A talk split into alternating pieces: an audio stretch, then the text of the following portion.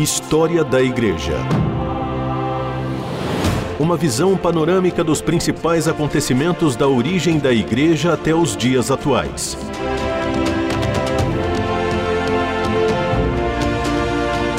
A apresentação do pastor e historiador Marcelo Santos.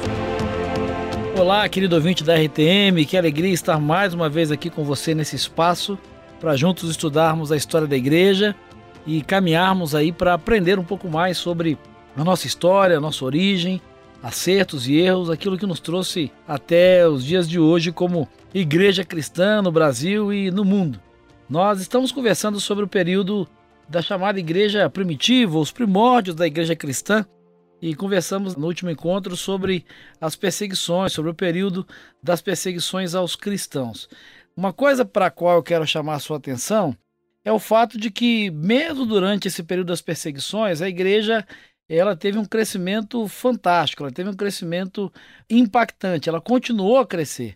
No programa passado, nós conversamos sobre o fato de que uma das razões desse crescimento foi o testemunho dos mártires, né? a, a resiliência deles, a forma como eles enfrentavam a morte, lidavam com a morte, apesar de toda a dor, de todo o sofrimento, de toda a perseguição a qual eles eram submetidos.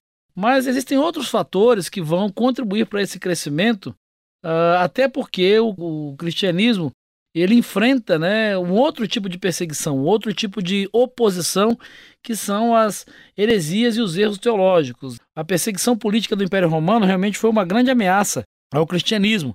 Mas há um outro fator interessante que são as heresias, são as distorções teológicas que vão começar a surgir dentro e fora da igreja, tentando contaminar, influenciar aquilo que está se consolidando como cristianismo.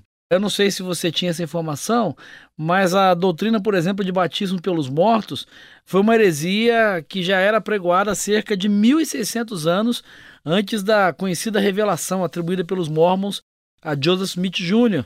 E esse é apenas um dos muitos desvios doutrinários que atravessaram séculos e foram incorporados por seitas pseudo-cristãs.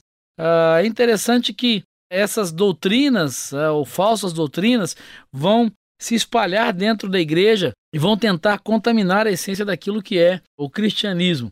Essas revelações, baseadas na necessidade de restaurar a igreja e a rejeição ao Antigo Testamento, vão surgir na mesma época e vão fluir de ensinamentos de um personagem conhecido como Márcio ou como Marcião, que nós já comentamos aqui na época de canonização do Novo Testamento. Uh, Montano, que é um outro personagem dessa história, chama bastante atenção também pelo fato dele ter pregado que o fim do mundo ocorreria em sua geração e atribuiu a si o fato de iniciar e findar o ministério do Espírito Santo. Sabella é um outro personagem que chama atenção por conta da sua heresia, conhecida como modalismo. A gente pode ainda destacar figuras como Mani, com a sua doutrina reencarnacionista, Ário, que vai deturpar a natureza de Jesus ao apresentar Jesus como ah, um ser criado. Né? Isso é um grave engano que é sustentado até hoje, por exemplo, por alguns grupos pseudo-cristãos. É, Apolinário vai negar a humanidade de Cristo, é o outro extremo. Né? Nestório vai ensinar a existência de duas pessoas distintas em Cristo. Pelágio que da mesma forma que os islâmicos e outros grupos religiosos, ele negava a doutrina do pecado original. E Eutico, que afirmava que a natureza humana de Cristo havia sido absorvida pela divina. São algumas heresias, algumas contradições e ameaças ao cristianismo que vão surgir nessa época e a gente precisa conhecer um pouco disso estar atento a isso. História da Igreja. Informação, reflexão e a análise dos fatos para uma melhor compreensão do surgimento da igreja. Dentre esses personagens que vão produzir essas ameaças ao cristianismo eh, em meio a todo o processo de perseguição, chama atenção um personagem como Márcio ou como Marcião, como ele é conhecido. Algumas informações indicam que ele nasceu na região da Ásia Menor, foi proprietário de navios, né? alguém muito próspero na época. Ele vai aplicar sua vida a fé religiosa, primeiramente como cristão e depois no desenvolvimento de congregações conhecidas como marcionitas. No ano 144, ele vai formar uma escola gnóstica e, por ter uma mente muito prolífera, uma mente muito produtiva, ele vai construir é, heresias, né, doutrinas que ferem a essência do cristianismo. E essas heresias vão ser combatidas principalmente por Tertuliano, por Epifânio. O Marcião ele procurou ter uma perspectiva paulina, contudo, ele vai incluir muitas das ideias dele que não tinham, na verdade, nenhum respaldo bíblico. Ele tinha a convicção de que ele tinha uma missão pessoal, que era restaurar a pureza do evangelho. Mas nesse processo ele vai rejeitar o Antigo Testamento e, segundo Marcião, o Antigo Testamento era inútil, era ultrapassado. Para ele, o Antigo Testamento tinha sido produzido por um Deus inferior ao Deus do Evangelho.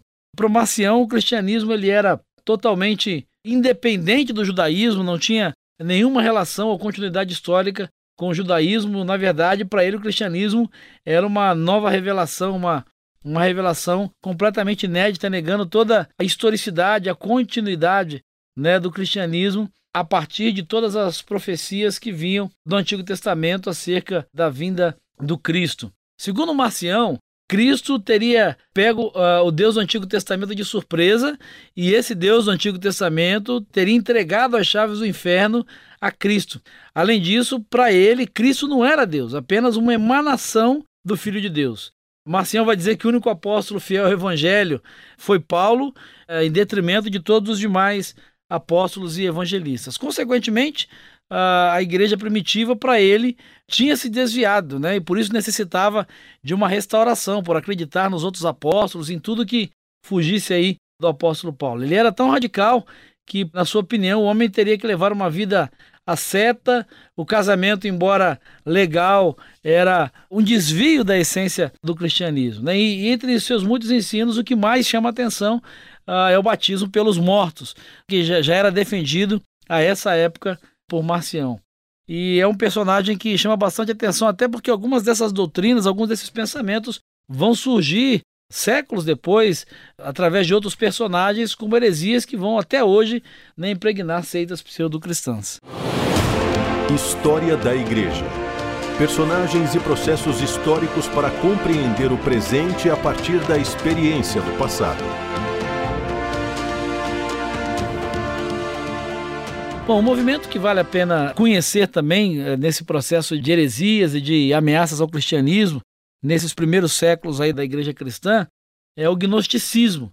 Né? O que é o gnosticismo? É um movimento que tem o seu nome derivado da expressão grega gnosis, que significa conhecimento. O que, que os gnósticos pensavam? Os gnósticos, na verdade, se transformaram numa seita que defendia a posse de conhecimento secreto. Segundo eles, ah, esses conhecimentos tornavam superiores aos cristãos comuns que não tinham esse mesmo privilégio. O gnosticismo vai ser construído né, a partir de filosofias pagãs anteriores ao próprio cristianismo, que vão datar aí lá da época da Babilônia, do Egito, da Síria, né, da Grécia, região daí da Macedônia. O que os gnósticos faziam era combinar a filosofia pagã com alguns elementos da astrologia e também das religiões de mistério gregas, né? Além juntavam tudo isso com as doutrinas apostólicas do cristianismo.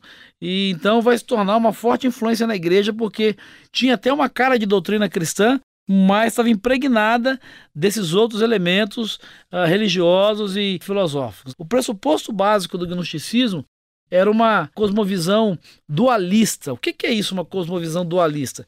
É a ideia de que o Supremo Deus Pai emanava, ele tinha vindo de um mundo espiritual bom. E a partir desse Supremo Deus e Pai surgiram sucessivos seres finitos, que eram os éons, até que um deles, chamado Sofia, deu a luz ao demiurgo, que seria o Deus criador que criou o mundo material, que é mal na sua essência, juntamente com todos os elementos orgânicos e inorgânicos. O Marcião, que nós conversamos aqui, era um desses cristãos uh, gnósticos, Valentim outro personagem interessante, e eles ensinavam que a salvação ela vinha por meio desses éons, ou seja, Cristo ele se esgueirou através desses poderes das trevas para transmitir o conhecimento secreto, essa gnose, e libertar os espíritos da luz cativos no mundo material terreno para conduzi-los ao mundo material mais elevado.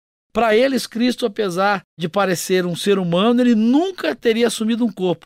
Portanto, ele não foi sujeito às fraquezas e às emoções humanas. Existem algumas evidências que sugerem que uma forma muito básica de gnosticismo vai surgir na era apostólica e vai ser o tema de várias cartas do Novo Testamento. Né? 1 João, por exemplo, que é uma das epístolas pastorais, não por acaso, João começa falando do verbo, do logos, porque era um contexto onde o gnosticismo pairava aí, flertava com o cristianismo, dentro do cristianismo. Por isso, João começa a sua carta deixando muito claro né, que o Logos ah, estava com Deus e o Logos, a palavra, era o próprio Deus, deixando muito clara essa essência do Evangelho, que Jesus era Deus, contradizendo tudo que o gnosticismo vinha pregando. A maior polêmica contra os gnósticos vai aparecer, entretanto, nesse período patrístico, com os escritos apologéticos de Irineu, Tertuliano no final das contas, o cristianismo vai ser considerado um movimento herético pelos cristãos ortodoxos.